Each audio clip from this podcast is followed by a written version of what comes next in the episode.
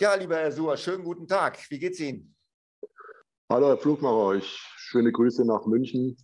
Äh, ja. Ich transpiriere hier an einem Samstagvormittag schön in meinem Büro und hoffe, nachher an den See fahren zu können. Naja, das ist ja Unternehmen. Wir sind ja selbstständig, heißt ja selber ständig arbeiten. Ne? So ist das normal. Ne? Äh, also ich bin, wäre wär mir zu negativ. also ich bin, ähm. ich bin jetzt im schönen Leipzig gelandet und ich beginne ja meinen Podcast immer mit einer wunderschönen Frage, lieber Herr Suhr. Sagen Sie mal, was hat denn die Welt davon, dass es Sie eigentlich gibt? Ähm, äh, man äh, sollte mein hartnäckiges Nachfragen ertragen. Hartnäckiges Nachfragen, ja. Wie haben wir uns eigentlich kennengelernt? Wissen Sie das noch? Ich habe Ihre, Ihre Empfehlung von einem Kollegen bekommen, auch ein Honorarberater, und der hat gesagt, der Herr Suhr ist ein anderer Bauträger. Was macht Sie denn anders als Bauträger? Thema ist ja heute Immobilie, Investitionen in Immobilien. Was macht Sie anders? Von unserem Selbstverständnis gehen wir immer von hinten ran, schauen uns erstmal den Bewohner an, das kann der Eigennutzer sein oder auch der Mieter. Ähm, dann müssen wir eine Benchmark setzen und sagen, wir müssen uns darauf konzentrieren, den nicht nur zufriedenzustellen, sondern den happy zu machen. Mhm. Ähm, wenn wir einen äh, zufriedenen Mieter haben, haben wir einen zufriedenen Kunden, sprich einen Anleger oder auch jemand, der dort selber einziehen will. Und ähm, die Immobilie ist nur Mittel zum Zweck. Wenn wir das zum Selbstzweck erheben, dann rennen wir ziemlich selbstverliebt durch die Gegend. Okay.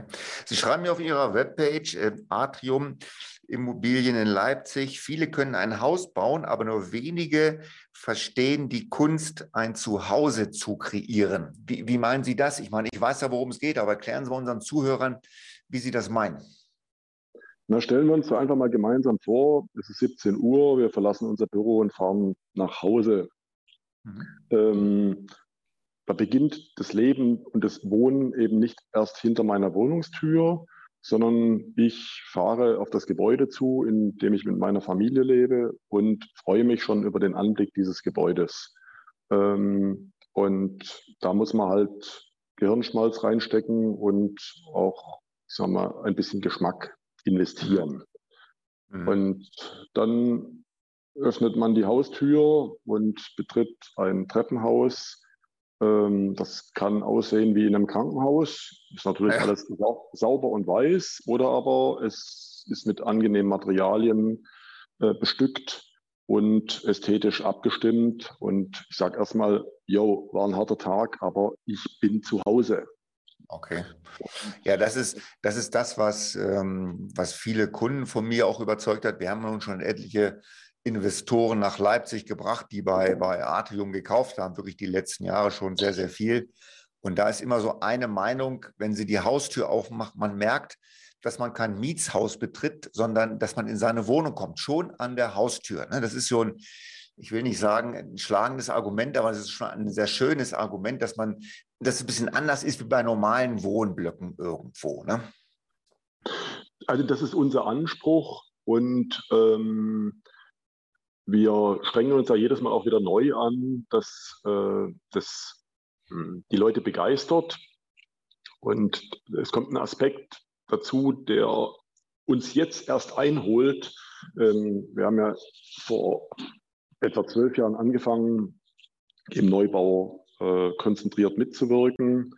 Und äh, es gibt ja immer wieder mal auch Gründe, dass Leute investiert haben, dass sie dann sagen, okay, das Investment ist gut gelaufen, jetzt möchte ich wieder mhm. verkaufen. Mhm. Und da sieht man natürlich dann in der Runde zwei beim Wiederverkauf, dass dann eben auch ein, ein zweiter Mensch, der erwerben will, ähm, äh, eben genau dieses Gebäude sieht und sagt, äh, wow, das gefällt mir aber. Äh, mhm. Das ist angenehm. Äh, und das heißt, dass der, in dem Fall jetzt wieder der Verkäufer, äh, natürlich eine ganz gute Verhandlungsbasis hat, um sein Eigentum erfolgreich zu veräußern und der Nächste kann sich daran erfreuen. Okay. Ähm, wenn, wenn man das bei der Investition nicht berücksichtigt, kann es in der Wiederverkaufsphase sehr nüchtern aussehen. Wir haben ja, wir haben ja auch beide ein ein, ein Prinzip oder eine Idee gehabt vor etlichen Jahren.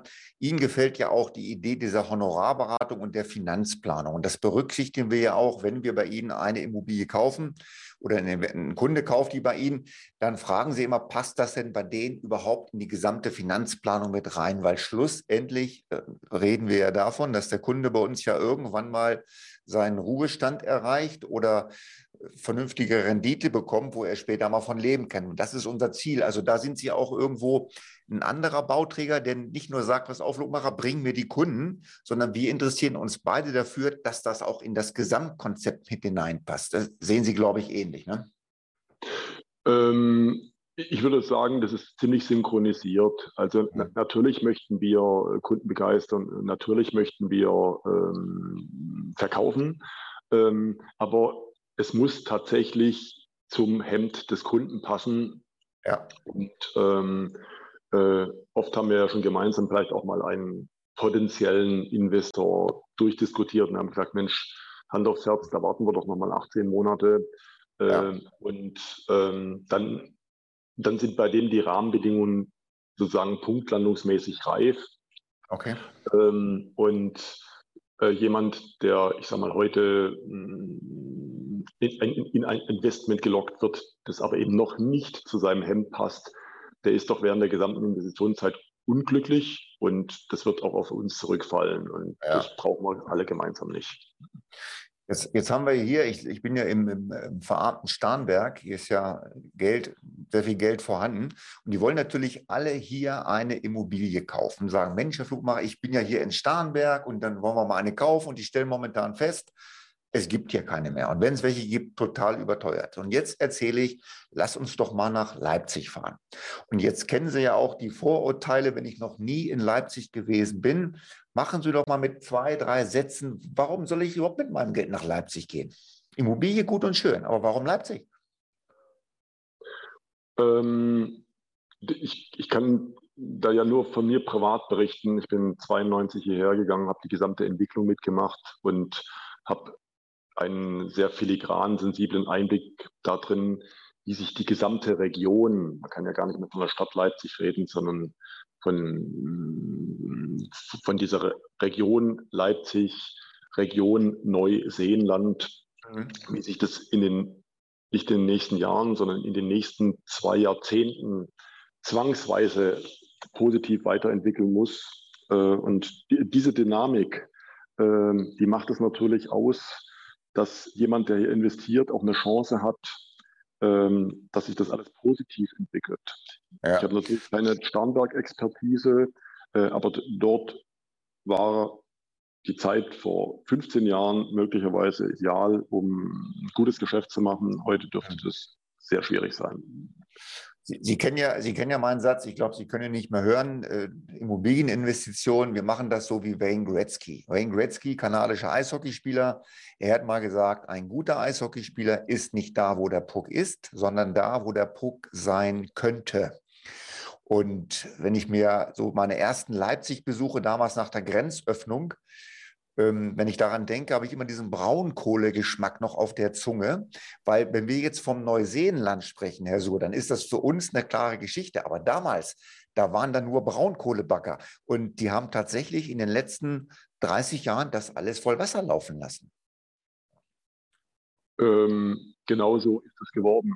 Also als ich herkam ähm, und das zum ersten Mal von diesem Neuseenland gehört habe, habe ich gelinde gesagt gelacht und habe gesagt, äh, mal zur Rente lohnt sich da mal rauszufahren, mal zu gucken, ob Wasser drin ist. Ähm, und wenige Jahre später bin ich dann zum ersten Mal äh, mit dem Fahrrad um den ersten See gefahren. Zugegebenermaßen, das war noch nicht very sexy, aber es war schon Wasser drin. Ja. Und äh, zwei Jahre später bin ich reingesprungen und man kann ja über Politiker immer viel erzählen, aber die haben echt einen Masterplan gehabt und den haben sie auch konsequent umgesetzt. Ähm, da kann ich nur meinen Haupt neigen, denn es sorgt auch bei mir natürlich für eine immense Lebensqualität und Freizeitqualität. Äh, und diese Story geht ja weiter. Es ist ja jetzt nicht am Ende, dass quasi drei Badewannen vollgelaufen sind. Die ganze Region besteht ja aus potenziellen Seen. Ja, man muss sehen, so ein See, wie lange hat dieser größte See gedauert, bis der geflutet war? Das ist ja nicht am Wochenende passiert, das ist ja über, ich glaube, die haben zwei Jahre das Ding volllaufen lassen oder drei Jahre sogar, ne? Sogar, sogar länger. Also ähm, nur, ich sag mal, die Dimension so einen riesigen See mit, ich sag mal, Millionen von Kubikmetern reingepumpt, ja. äh, plus äh, Ausgleich Grundwasser. Ich sage jetzt mal vorsichtig, das hat vielleicht fünf, sechs Jahre gedauert. Ähm, und dann mussten noch die Ufer neu angepflanzt werden. Ja. Das musste begrünt werden. Und so eine Re Renaturierung, aber in so einer Dekade von etwa zehn Jahren kann man da extrem viel machen. Und ähm, äh, dadurch, dass jetzt mittlerweile ja eine ganze Landschaft entstanden ist, ist es auch nicht so, dass die gesamte Bevölkerung inklusive aller Touristen an einem See sind, sondern es verteilt sich sehr charmant. Jeder hat da sein Eckchen. Okay. Weiß ich, also ich war ja da gewesen, ich habe auch erst gedacht, mein Gott, da hinten hinterm Neuseeland. Aber man kann es ja fast vergleichen oder äh, so ähnlich wie in Starnberg das, das Fünfseenland mit den ganzen Seen. Von der mhm. Entfernung her ist das so ähnlich wie in, wie in Leipzig bei Ihnen, das Ganze da. Ne? Das ist ja jetzt nicht kilometerweit auseinander, das ist ja eigentlich dicht bei dich. Man kann ja mit dem Fahrrad von Leipzig, wie lange brauchen Sie mit, mit Ihrem E-Bike?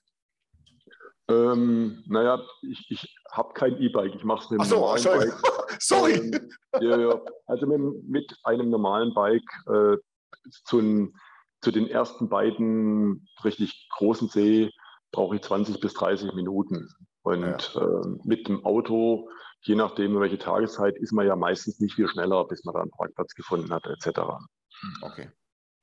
Jetzt habe ich, jetzt habe ich noch eine Sache. Ich habe ja ähm, Investoren, die sind ja meistens schon ein bisschen älter oder stehen im Leben, stehen im Beruf, hatten vielleicht schon mal eine Immobilie, jetzt hat er eine ein paar Erfahrungen gesammelt und eins, was immer wieder auftaucht, sagt der Herr Flugmacher, jetzt bin ich da in München, jetzt sitzt der Herr Suhr in Leipzig, wir kaufen da eine Wohnung was ist denn, wenn der Mieter da auszieht? Muss ich dann dahin fahren? Muss ich mich kümmern? Also das sind schon Ängste, die, die meine Kunden dann haben. Erzählen Sie mir bitte mal ein paar Sachen zu der Verwaltung der Immobilien. Wie ist der Ablauf bei Ihnen? Wie machen wir das? Also zunächst erstmal, ähm, die meisten setzen ja immer ihren Fokus auf den Bauträger. Ähm, aber in der Langzeitbetrachtung ist es, und deswegen sprechen Sie das wichtigerweise an, ähm, viel wichtiger darauf zu gucken, wer verwaltet dauerhaft mein Investment. Im Idealfall genau. ist es ja lebenslang. Ähm, und aus meiner ganz persönlichen Erfahrung von privaten Investments haben wir uns dazu entschieden, erstens mal äh, die Verwaltung nicht selbst zu übernehmen, sondern das ganz sauber von uns zu trennen, mhm. damit der Verwalter ähm, naja, ein, eine objektive Interessenvertretung des Kunden übernehmen kann. Ähm, äh, und selbst wenn es mal auf einer Seite, das könnte ja auch, auch, bei uns mal sein, irgendeine Verstimmung oder Unzufriedenheit da ist, dann ist eine Hausverwaltung ein wichtiger Mediator, weil einfach jahrzehntelange Erfahrung da ist. Okay. Ähm, in, äh, im, im Tagesmanagement haben wir uns dazu entschieden, dass die Hausverwaltung Inhaber geführt sein müssen. Das ist also okay. nicht von irgendwelchen, ich sage es mal, Sachbearbeiterorganisationen gemacht wird, sondern dass da Menschen hinterstehen, die sich damit identifizieren und äh, ihre Projekte tatsächlich noch kennen und das nicht als Nummer bezeichnen. Im okay. Idealfall äh, kennt der Verwalter sogar die Bewohner. Jetzt müssen wir kurz mal einen äh, Zwischenstep machen, weil viele, viele wissen vielleicht gar nicht, wie das abläuft. Also man kauft praktisch eine Wohnung bei Ihnen, geht zum Notar, das ist der übliche, übliche Weg. Wir kümmern uns und Sie kümmern sich, je nachdem, wer es machen möchte, um die Finanzierung. Wir haben da unsere, auch unsere unabhängigen Partner. Jetzt besitze ich die Immobilie, jetzt geht die Verwaltung los. Jetzt wird natürlich so ein Häuschen in einer Eigentümergemeinschaft aufgeteilt und diese Eigentümergemeinschaft sucht sich dann ein paar Angebote haben sie sicherlich von Verwaltern und die Eigentümergemeinschaft entscheidet dann, welcher Verwalter genommen wird. So ist der richtige Ablauf, stimmt's? Ähm, so ist, äh, ich sage es mal, der theoretische Ablauf. In ja. Praxis schlagen wir als äh, sozusagen als Initiator, Bauträger den ersten Verwalter vor. Hm, okay. Ähm, das hat auch der Gesetzgeber äh, äh, neulich nochmal richtig festgezurrt. Ähm, das heißt, die Verwaltung muss, bevor die Eigentümergemeinschaft sich zum ersten Mal trifft, muss die von uns feststehen.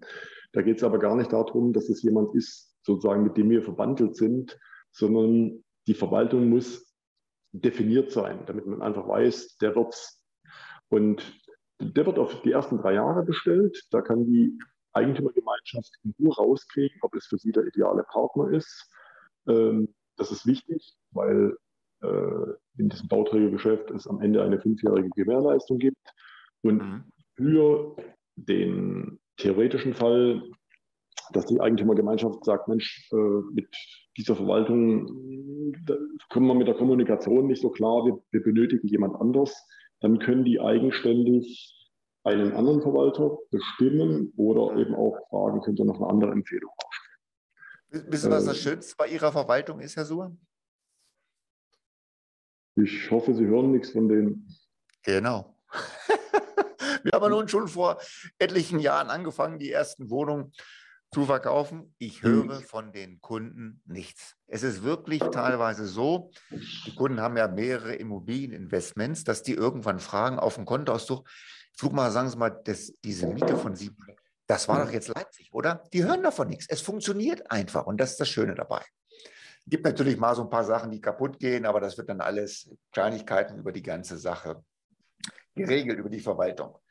Ja, so, was mir aufgefallen ist, als Bauträger hat man ja ein Image. Ich sage mal, das Bauträger-Image ist ja, wenn man so an ganz früher denkt, ich will nicht sagen Sklaventreiber, aber das sind dann so die Mercedes S-Klasse-Fahrer mit Goldkettchen, die stillschweigend über eine Baustelle laufen. Ne? Das ist das Image eines, eines klassischen Bauträgers. Und wenn ich mir jetzt anschaue, was bei, bei Ihnen auch besonders ist, was wir beide ja machen, schon jahrelang, das sind Bewertungen auf Google. Welcher Bewerter oder welcher Bauträger hat denn Bewertungen auf Google? Wie sind Sie denn darauf gekommen, sowas zu machen? Naja, wir sind natürlich ähm, im Rahmen der Kommunikationspolitik schon darauf angewiesen, dass Kunden Statements abgeben, was sie für Erfahrungen mit uns gemacht haben. Äh, ursprünglich haben wir Interviews geführt oder Fragebögen und äh, das ist halt alles oldschool und heutzutage läuft halt alles digital ab.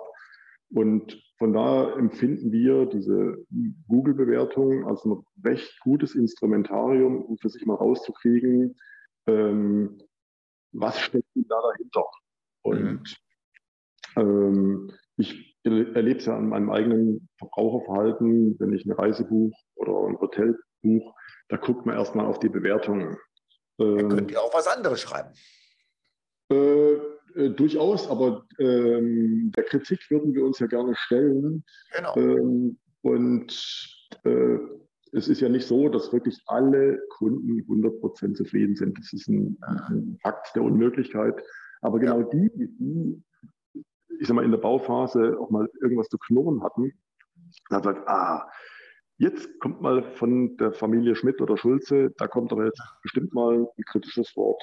Am Ende irgendwie ist hm, der Unmut vergessen und äh, wir freuen uns dann, dass dann trotzdem eine super Bewertung kommt, weil sie vielleicht einfach dann das Endergebnis anerkennen konnten. Auch wenn äh, wenn es irgendwelche Mimositäten gab, die einfach beim Bauen tatsächlich mal auftreten können. Ja, jetzt, ja, völlig klar. Aber ich sage mal, Google ist ja offen in den Bewertungen und wenn was kommt, ist es bei uns genau das Gleiche. Ich sage den unseren Kunden immer, ich bin nicht dafür da, dass alles funktioniert. Ich bin dafür da, wenn etwas nicht funktioniert, dann kläre ich das für Sie, weil das in der heutigen Zeit geht es ja nicht anders irgendwo. Ne? Herr Suhr, nochmal noch mal kurz zu, zu Leipzig als Standort. Wir haben ja die letzte Immobilie im wunderschönen Schkeuditz gebaut oder die ist gerade am, am Fertigwerden. Äh, da ist mir aufgefallen, wie so die gesamte Infrastruktur in den neuen Bundesländern ja gerade große Investoren dazu lockt, dort Fabriken zu bauen, dort den Flughafen zu erweitern. Erzählen Sie mal so ein bisschen was zum, zum Wachstum der neuen Bundesländer, wie Sie das sehen oder wie Ihre Meinung dazu ist. Weil das sind ja unsere Mieter. Ähm, äh, absolut, also das ist die Benchmark. Also äh, nach dem Tal der Tränen noch aus den 90er Jahren, wo, es ganz schwierig war, äh, überhaupt über potenzielle industrielle Arbeitgeber zu reden. Ähm, haben natürlich viele große Firmen schon erkannt, dass hier einfach A, Platz ist, B, exzellent ausgebildete Arbeitskräfte und auch noch mit einem, ich sage jetzt mal, ausgewogenen Lohngefüge, äh, die es einem zulässt zu investieren. Und ähm, als dann BMW und Porsche, ich sage mal, aus, als Aushängeschilde kamen, mhm. äh, da habe ich dann schon geahnt, es werden Player kommen, die keine Sau kennt, die aber eine Größe haben. Mhm. Und äh, das ist so. Also heute, wenn ich an der Autobahn entlang fahre, stehen Schilder an Produktions- oder Lagerhallen dran, von denen habe ich nie was gehört. Und wenn man dann mit, mit irgendeinem Bürgermeister redet und sagt, ja, das ist die, die Firma, äh, und das sind auch schon wieder 1500 Arbeitsplätze. Äh, das ist erstaunlich. Und ähm, Sie, Sie wissen ja, wie das immer so ist. Ist das Glas halb leer, ist das Glas halb voll? Mittlerweile wird eigentlich, zumindest in der Region Leipzig, nur noch die Version, das Glas ist halb voll geredet. Äh, und äh, von daher beginnen ja jetzt schon manche Firmen nicht mehr nur nach Leipzig zu rennen, sondern hat man in den letzten Monaten ja erkannt, äh, auf einmal, äh, wo zum Teufel ist Magdeburg? Ja, da kommt halt, ja. Intel, äh, ähm, da, da, kommt halt Intel hin und auf einmal ähm, ist auch der verschlafenste Investor auf einmal daran interessiert, sich mit dem Standort Magdeburg zu beschäftigen. Ja. Ähm, äh, also damit wird ein Ort sozusagen wachgeküsst. Und ja. äh, ich denke mal, dass in diesem Mitteldeutschland äh, perspektivisch dann auch eine, eine, dichte Vernetzung der Industrie stattfinden wird, die äh, durch diese Vorproduktionsprozesse sich wechselseitig zuarbeiten wird. Also Mittel, Mittelerde funktioniert. Ähm, äh, nach meiner Wahrnehmung äh, zunehmend von gut auf sehr gut. Ja, das sind ja am Flughafen, hatte ich, hatte ich ja damals recherchiert, Amazon Prime macht eine eigene Fluglinie mit Standort in, in Leipzig. Lufthansa möchte noch so einen Trainingssimulator dort machen. DHL hat eine sehr, sehr große Logistiksparte dort in Leipzig. Und eine große Firma aus München hat dort einen Luxusvertrieb aufgemacht und die sagen selber, ich kann es eigentlich nur in Leipzig machen. Ich finde ja hier in Bayern keine Grundstücke mehr. Geschweige denn Arbeiter, die irgendwo wohnen können zu bezahlbaren Preisen. Genau diese gesamten Faktoren, die müssen ja stimmen. Und äh, ich sage mal natürlich in diesem Ballungszentrum, ich sage es mal, schon fast so ein Radius 50, 60 Kilometer um München drumherum, dürfte das äußerst ambitioniert sein, dort noch was hinzukriegen. Äh, und äh, nach wie vor sind die Ressourcen hier gegeben, ähm, wobei die, die jetzt kommen, sich teilweise ja dann auch schon bei den Kommunen bewerben müssen. Also da, da muss schon eine Story her. Also nur, nur eine Lagerhalle äh, und äh, ein paar Paletten reinschieben, sagt der Bürgermeister, ist nicht. Muss man schon erzählen, was du hier insgesamt bringst, dass wir einen Mehrwert ja. bekommen. Okay. Also lassen Sie uns noch mal auf die, auf die Investoren kommen von der Praxisseite her. Also wie läuft so eine Geschichte ab? Ich äh, spreche äh, Mandanten an, die sagen, Mensch, okay, wir fahren mal nach Leipzig, dann nehmen wir uns einen Tag Zeit. Sie sind zum Teil dabei. Wir können uns ja mittlerweile in Leipzig, ich glaube, zwei, drei Musterwohnungen um Leipzig anschauen, in jeder, in jeder Lage, also halbfertig, äh, schon lange fertig und noch im, im Rohbau. Wir haben ja die, die komplette Expertise von Ihnen zur Verfügung äh, bekommen in der ganzen Geschichte. Und jetzt sagen Sie mal, was ist denn so der größte Fehler, den ein Investor machen kann, wenn er so eine Wohnung kauft. Ich denke mal daran, an Gespräche, die wir beide hatten, wo dann der Kunde in der Wohnung steht und sagt, ja, aber hier passt ja meine Küche gar nicht rein. Also die Mandanten versuchen dann selber dort einzuziehen. Ich will nicht sagen, dass es ein grober Fehler ist, aber das ist schon immer nicht so schön in der ganzen Geschichte. Was sind denn aus Ihrer Sicht die größten Fehler, was Leute machen können, wenn sie so eine Entscheidung treffen? Ähm, so wie Sie das jetzt skizzieren, darum geht es ja. Der, äh, äh, der Kunde, der sich dafür entschieden hat, in eine Immobilie zu investieren, äh, der sollte äh, das in keinster Weise damit vermischen, ähm, wie er vielleicht selber mal sein Einfamilienhaus äh, konzipiert hat. Also immer aus dieser Brille raus, ich will da später mal selber drin wohnen. Ähm, es gibt hier einfach teilweise, ich sage jetzt mal, eine, eine andere Mentalität, ähm, in Nuancen auch einen anderen Geschmack, wie eine Ausstattung sein sollte und ähm, eine andere Vorstellung davon, wie groß äh, die einzelnen Räume beschaffen sein müssen. Und das mhm. wird von uns schon maßschneidermäßig konfiguriert, ähm, damit, äh, damit es passt. Und äh, die Kunden, die dann aber einfach sagen, Mensch, ich war doch da mit meiner Frau letztes Wochenende in dem tollen Spa und wir hätten gerne unbedingt auch diese Fliesen dort drin. Mhm. wo mir so ein bisschen so das, das Blut aus dem Gesicht geht, weil ähm, dann kommt die heikle Phase, dem Kunden klarzumachen, dass aber sein persönlicher Geschmack ein Modetrend ist und ähm, wir das zeitlos modern halten müssen. Daran liegt natürlich unsere Verantwortung, den Kunden quasi vor seinem eigenen Geschmack zu retten. Ähm, ja, ja. Äh, in, Im privaten Bereich ist es total legitim, wenn man dann sagt, Mensch, äh, jetzt hätten wir gerne mal ein neues Bad, aber wenn bei so einer Investition äh, möchte die Verwaltung ja den Kunden nicht anrufen und sagen, ja, ihre schrecklichen Villa Fliesen, die sind jetzt aber nicht mehr modern, sondern aus modern oder altmodisch. Und äh, ähm, es wird zunehmend anspruchsvoller, noch einen Mieter zu finden. Von daher äh, äh, besteht die Aufgabe des Kunden schon darin, sich davon zu überzeugen, dass, äh, dass die Investition sauber und durchdacht ist aber die Detaillierung, dort muss man einen Sprung machen, sich dem anzuvertrauen, äh, dass wir einfach eine Vorortahnung haben und die basiert teilweise durch die Banalität, dass wir am Ende, wenn das Gebäude fertig ist, für die Kunden auch immer die Erstvermietung machen. Mhm. Und das ist bei uns die ganz wichtige Lernphase, um rauszukriegen, sind alle Parameter, die wir so gesteckt haben, auch bei den Folgeprojekten immer noch dieselben oder verändert sich gerade was? Ähm, okay. Da dürfen wir uns bis heute nicht zu schade sein und äh, auch ich gehe gerne mal raus und horch da rein äh, und äh, kriege dann schon immer wieder so kleine Details ja. das ist nicht dramatisch, aber äh, wenn wir das dann ins Folgeprojekt mit einplanen, dann ist es ein Zeitpunkt, bis ja. das fertig ist, das sind ja dann quasi schon wieder zweieinhalb Jahre rum, ähm, erkennen wir das nicht, ähm, arbeiten wir an den Veränderungen, die sich in der Bevölkerung und natürlich auch in der Demografie ganz langsam ergeben, äh, aber wir können die quasi mit einpflegen. Ja.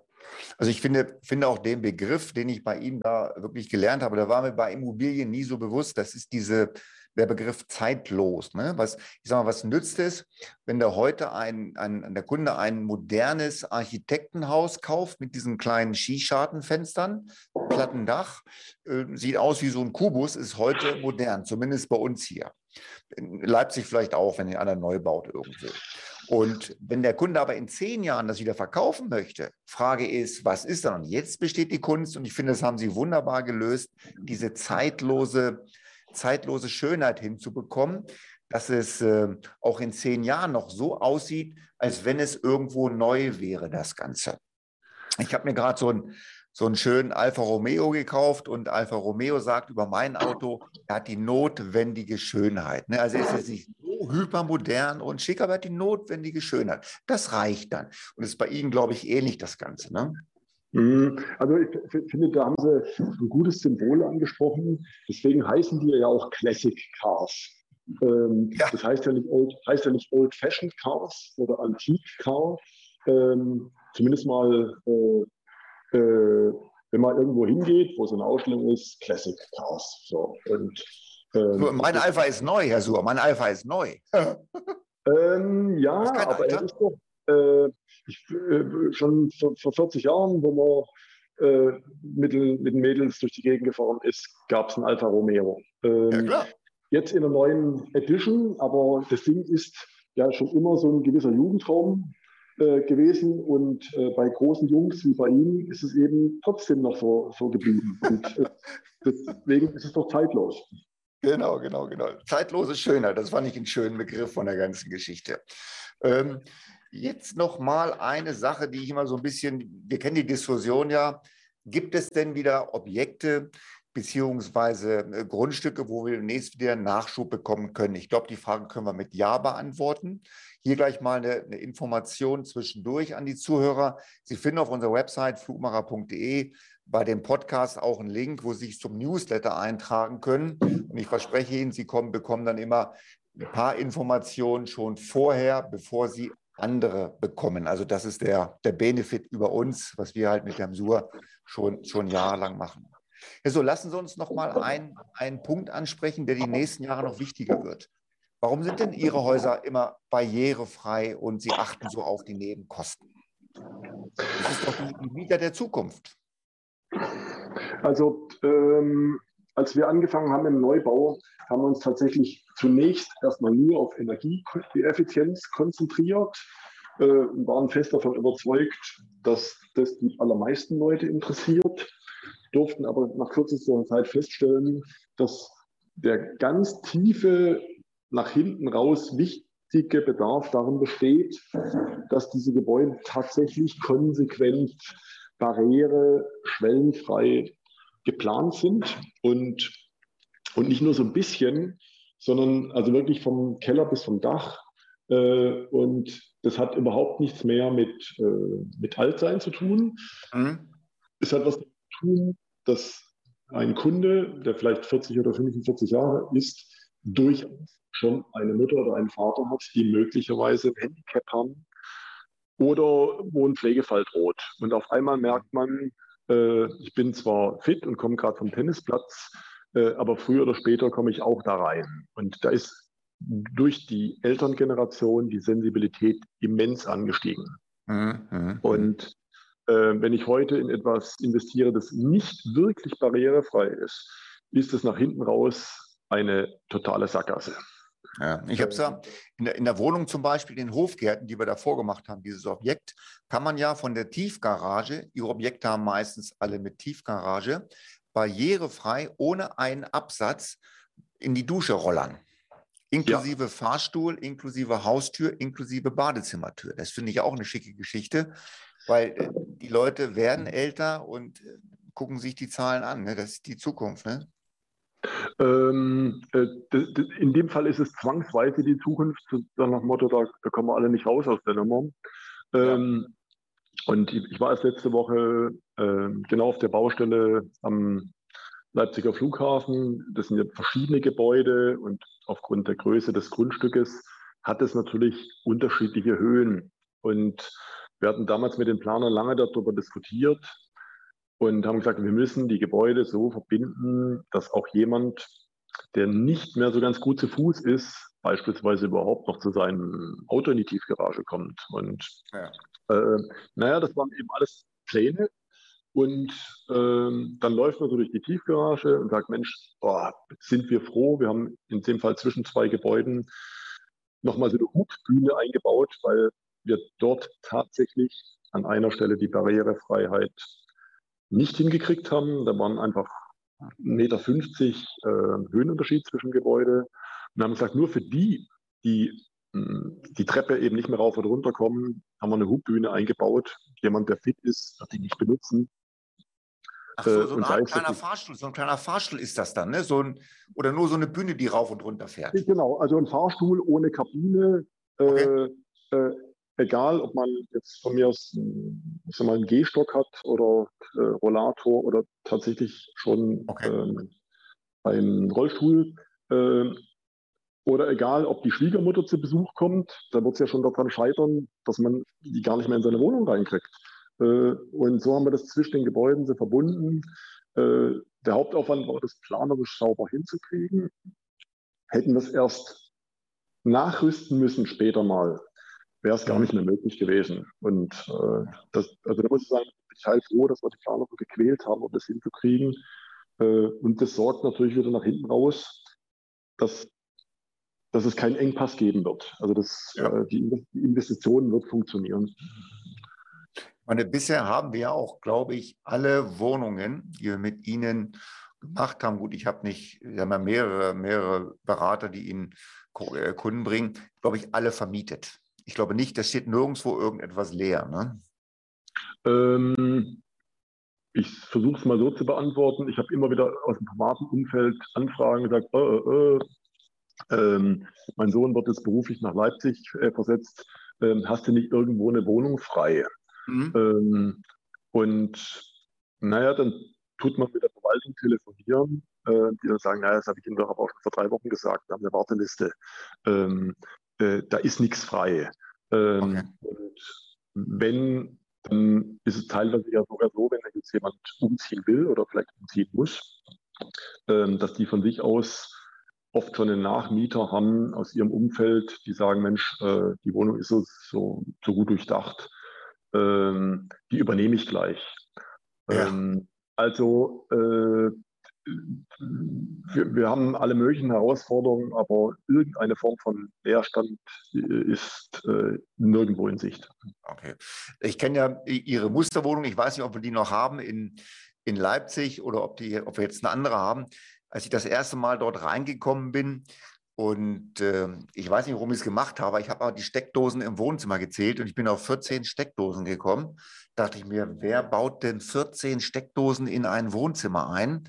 Bis sie mir dann die Story dazu erzählt haben, dass sie zu Hause immer über Kabel fallen oder über, über sonst über diese Dreifachsteckdosen, weil überall die Kabel lang liegen. Ich meine, das sind alles so Kleinigkeiten, wo dann der Mieter, der drin ist, auch wirklich einfach zufrieden ist. Und Sie haben ja auch schon in Zeiten vor Homeoffice in, jeder, in jedem Zimmer diese Busleitungen gelegt.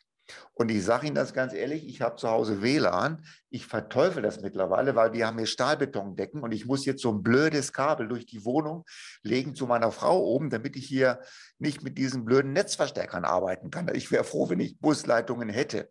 Also das sind alles so die Details, die mir im Laufe der Jahre aufgefallen sind, wo ich einfach auch ein gutes Gefühl habe, um zu sagen, Mensch, da, da kann ich investieren, das ist in Ordnung.